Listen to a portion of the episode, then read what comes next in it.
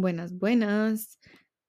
There is no way, shape, or form I can translate that exact phrase, but I want it to be my signature phrase every time I start a podcast. Therefore, I'm keeping it. but my name is Claudia Morales, and I welcome you to this project. Um, a little bit of context of the name, so it goes with my last name, Morales, more or less, in case you hadn't noticed. and it really comes from, I think my dad and his friends, like, they would give him that nickname. I don't know why, but I really like it because I want to talk about different things in this platform, and I feel like it goes really well with my personality. And this project has been something I have been thinking about ever since the pandemic, a long time ago. So I had an idea. I was walking through Trader Joe's. I was talking with my friend through text, and I was just fired up. I was like, oh my gosh, I'm going to do a podcast. I'm going to interview this type of person, this type of person, this type of person. I'm going to do this and that. And at that point in my life, it was a different um perspective because I was just surrounded by all types of people. And I mean, I constantly am at the same time, but I don't know, I feel like I was just learning a lot from a lot of people, from their experience, what they studied, what they did. And I personally studied business management and later on added human resources.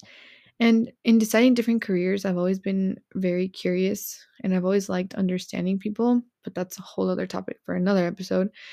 And mainly tying it back to the podcast, I really wanted to use this as a tool to be able to interview people, to talk about different things, because I am literally that person that will yap and talk and send like 10 minute voice notes. So, yeah, I want to talk and actually use it in a way that can be creative and I can share ideas and other people's ideas, anything I learned through a course or a homily or a book I'm reading. I really want to be able to share a little bit of everything, which is what says in the picture, un poquito de todo. I will add it later on, a little bit of everything.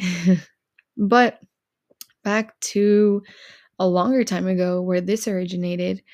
Um, so ever since I was younger, I've always been super extroverted and curious about so many things. And my dad has been a very big factor in my life and the way he raised me and my brothers. Um, my brothers and I, grammatically, I said it wrong. But he's always, I have three younger brothers, like a twin brother and two younger brothers. And he's always raised us in the mentality like, don't be scared of anything. And his mentality in life is literally, if a man can, I can. And I feel like that's very motivating for me because a lot of times I set myself or I limit my potential when he always raised us to never limit our potential. But ever since I was little, I always tried different things. And I remember like he'd be, he would tell us, oh, try this food. And it was like a weird food. And I'd try it. Or who's going to be the first one to jump in the cold water? And I would do it. Um, and through this curiosity and extrovert vertedness, I don't know if that's correct, but I was able to study abroad when I was 15. Now I look back on it and my youngest brother is 15 and I'm like, wow, that's so young. But that was a very big turning point for me where I learned a lot about myself. And I just remember vividly being in the airport and my parents obviously took me to the airport. They were waiting with me in the terminal and my dad was happy and my mom was crying and she was sad. I mean, it's hard for her because I have three brothers and her and I are like best friends. But I just remember him saying that I asked him, "Why aren't you crying?" And he told me that would be very selfish to of me to be sad when I know everything you're going to live will be amazing and you'll enjoy it so much. So that was a very big turning point for me and I went with the program. Um, that's a story for another podcast, but I was with the host family that I had a daughter my age.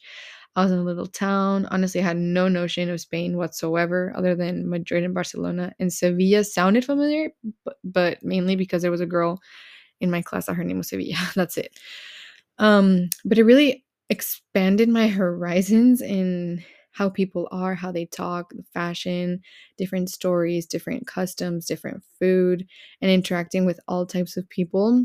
And just in a little town how crazy their accent was completely different. All the words they used, I literally didn't understand Spanish the first week, but it really opened up my perspective. I got to meet people from all over the world. I got to meet people from Japan, people from Finland, didn't even know that existed, people from New Zealand, didn't know that existed. I only know of Australia. Um, and yeah, it was crazy how I got to talk to them and just meet new people and just see like the way they live and their culture and everything.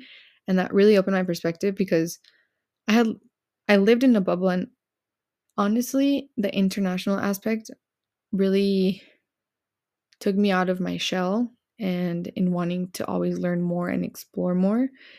And I've always been super curious in that aspect and wanting to explore, wanting to visit, trying new foods, and I enjoy it so so much. And through different experiences, that experience being one, being able to go back to Spain, being another one to get closer to Catholic group. That's a whole other episode as well. But being able to study abroad, all these experiences literally helped me be more independent, learn about myself, to be able to adapt and learn through different experiences, be it hard or, or fun or difficult. So I am really excited to start with this because I I want to use this platform basically to share stories, thoughts, learning processes, other people's testimonies, and we'll see how this unfolds. And I am very excited to have you here. It's going to be bilingual, mainly in Spanish, but I will do my best to include episodes in English for my for my English speaking friends and to be able to share it for everyone basically. And thank you so much for being here. I'm very excited. And we will see you I will see you in the next episode.